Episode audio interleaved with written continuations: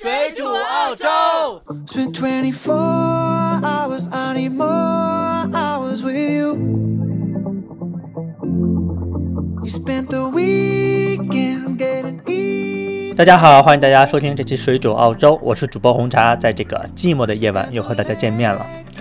有很多朋友呢，呃，无论是要出国留学的，还是出来工作的，都会有一种担心，就是担心自己或者是担心自己的孩子在海外过得不好。那么今天呢，我们就来讲几个你出国留学或者是出国工作最最需要掌握的一些技能。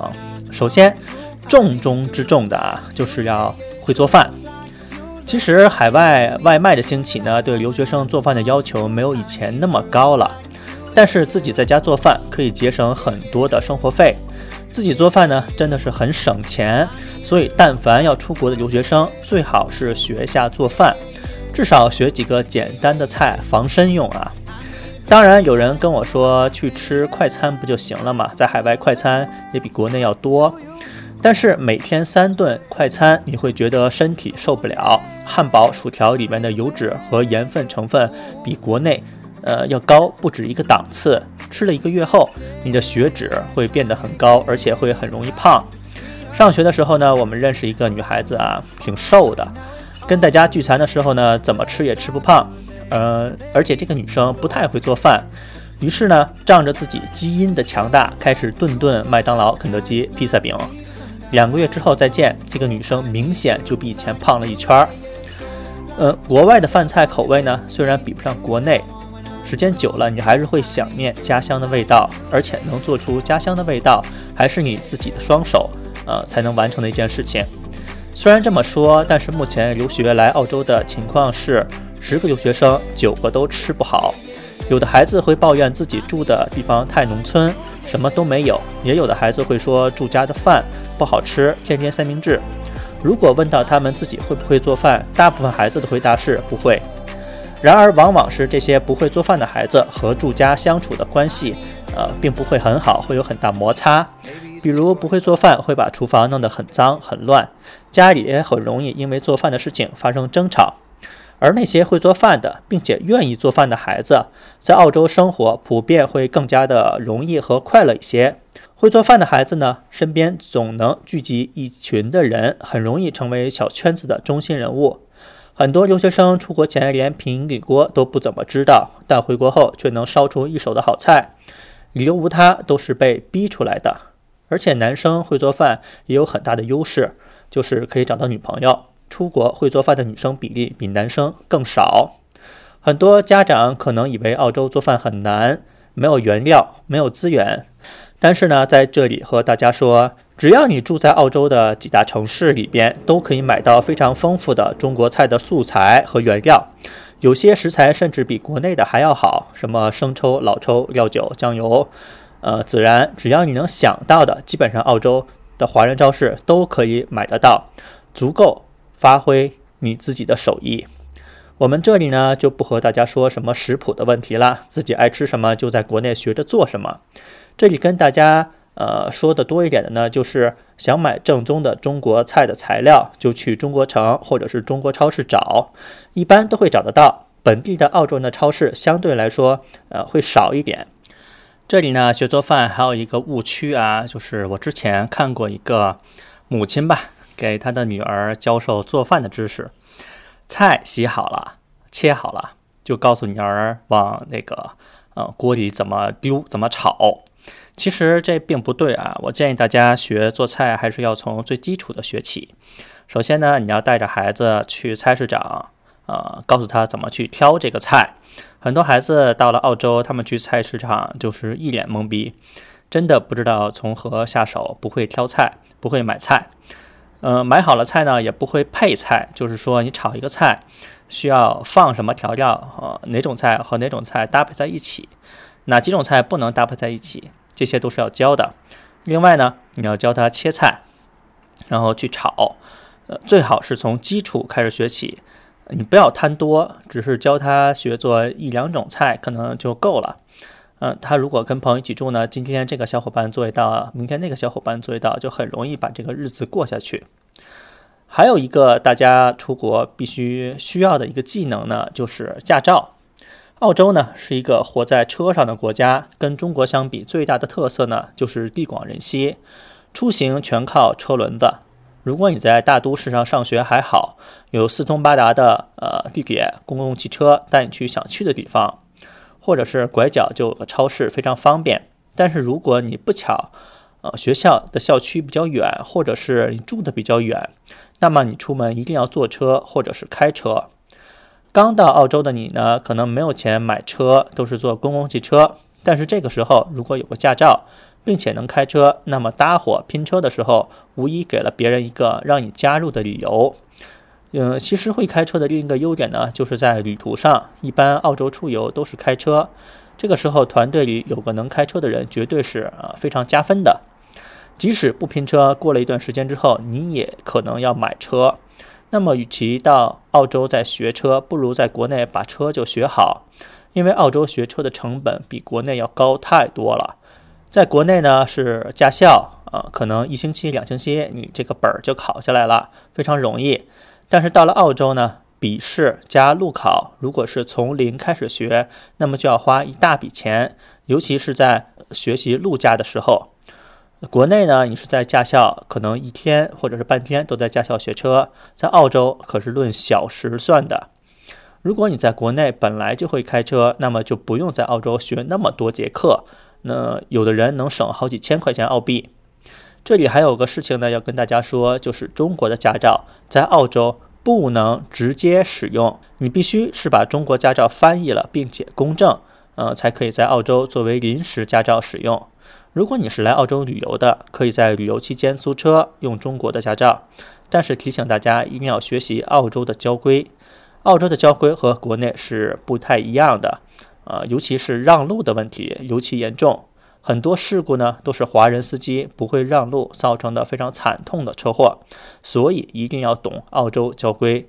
澳洲交规呢有中文版，大家可以去网上搜一下就有了，呃，一定要看一下。第三个要会的技能呢，就是英语应用技能。这个并不单纯说的是英文啊，你出国了肯定要懂呃一些英文。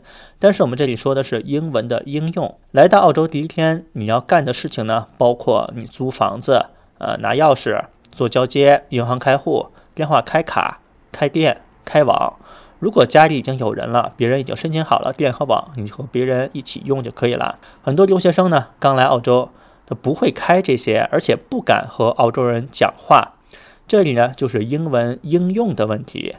呃，你在中国学习英文的时候，很多时候是为了学习；但是在澳洲，你说英文是为了生活，是不一样的。这里给大家增加一点信心啊，就是现在来澳洲的留学生，雅思最低的要求是六分。如果你雅思口语能考到六分了，那么你沟通这些完全没有任何的问题。如果你雅思考到五分了，你基本上也能听得懂人家说的是什么。如果你雅思口语考的是四分，那么很抱歉，我估计你听不太懂他们说的是什么。如果你真的是怕和别人交流英文，还是不敢迈出这一步，觉得还没有到时候，呃，可以给你一些建议啊，就是你可以去中国城的这些银行啊、电话局啊去办理这些业务。里边都有华人的服务员，不会讲英文也完全没有任何问题。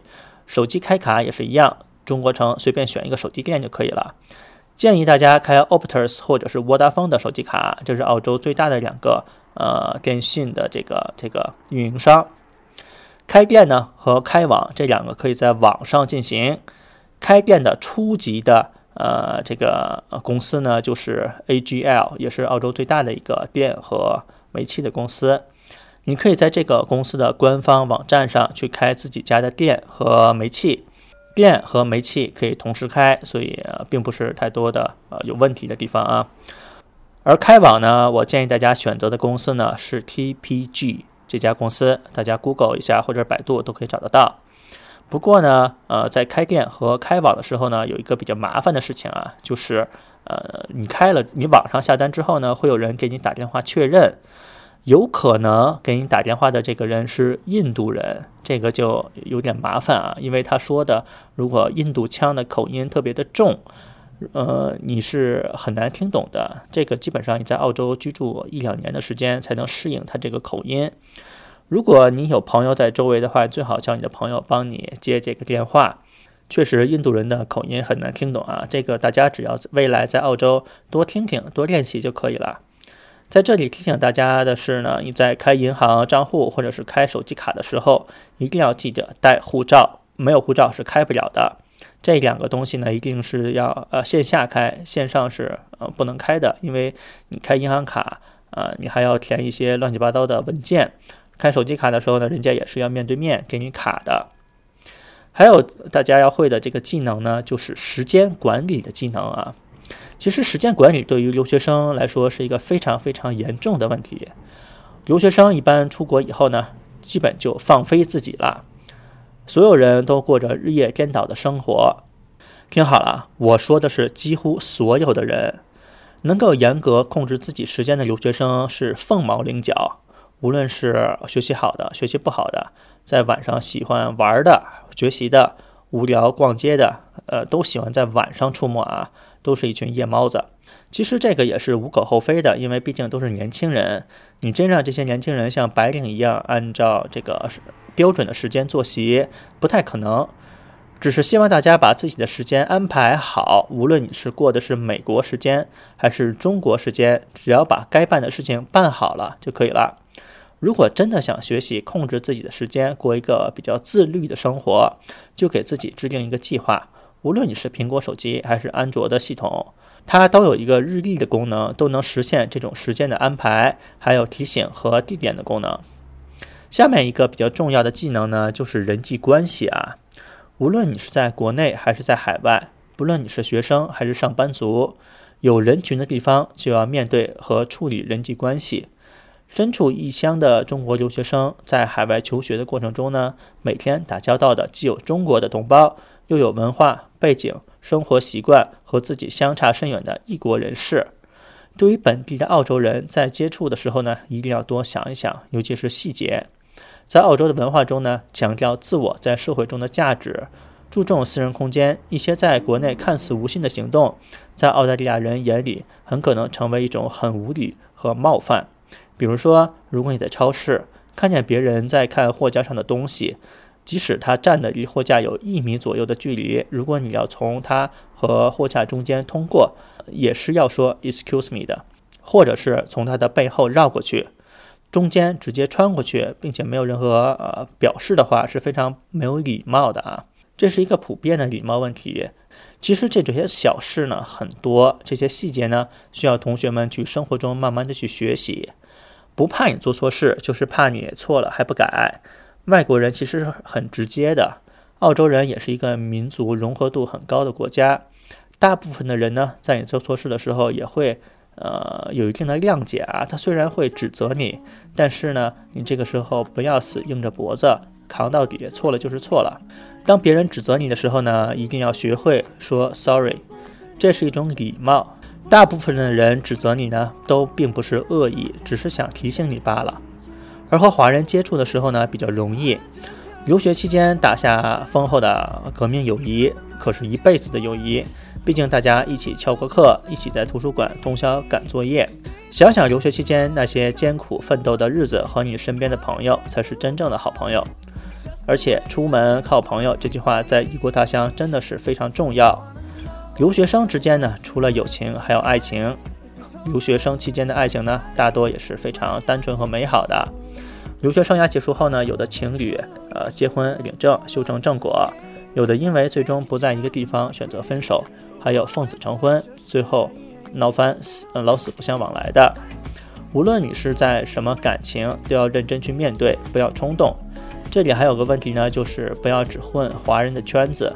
随着澳洲留学热的兴起呢，留学在澳洲已经成了一个产业，越来越多的中国学生奔赴澳洲留学，在当地的留学生中呢，也生成了一个一个的华人圈。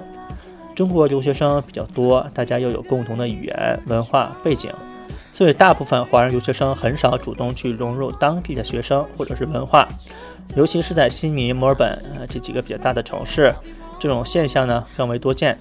留学生在澳大利亚形成华人的朋友圈，彼此之间相互照顾，淡化思乡之情，感受家庭的温暖，呃，无可厚非。但是，一旦被自己周围的小圈子所限制，刻意的去减少或者是拒绝当地的文化，当地人的这个接触和交流呢，未免就有点得不偿失了。如果真的是如此呢，很可能出现在澳洲留学多年，仍然对当地的文化知之甚少。适应异国文化更是无从谈起，所以建议大家还是适当的进入一些呃老外的圈子，呃去接触一下他们的文化，对你在未来的工作或者是生活都有非常大的好处。除了以上说的这些呢，出国留学前还可以学习很多的特殊技能，这些技能但凡你有一项略有小成的，都能够给你加不少的分，甚至帮助你在未来创业的时候发家致富。比如说修电脑、修车、会多国语言、善于交际等等等等等，甚至男生身体好也算特殊技能，你可以帮忙搬家、买东西、拎包什么的，都是非常呃重要的一部分啊，在你的小团体里。基本上呢，本期节目就到这边，我们也是感谢大家收听。想收听更多水煮澳洲的节目呢，只要在百度或者是谷歌搜索“水煮澳洲”就可以了。我们也会把我们的 QQ 群的号码放在每期节目的简介里。大家想要申请入群的时候呢，一定要写明“水煮澳洲听众”。本期节目就到这边，我们下次再见，拜拜。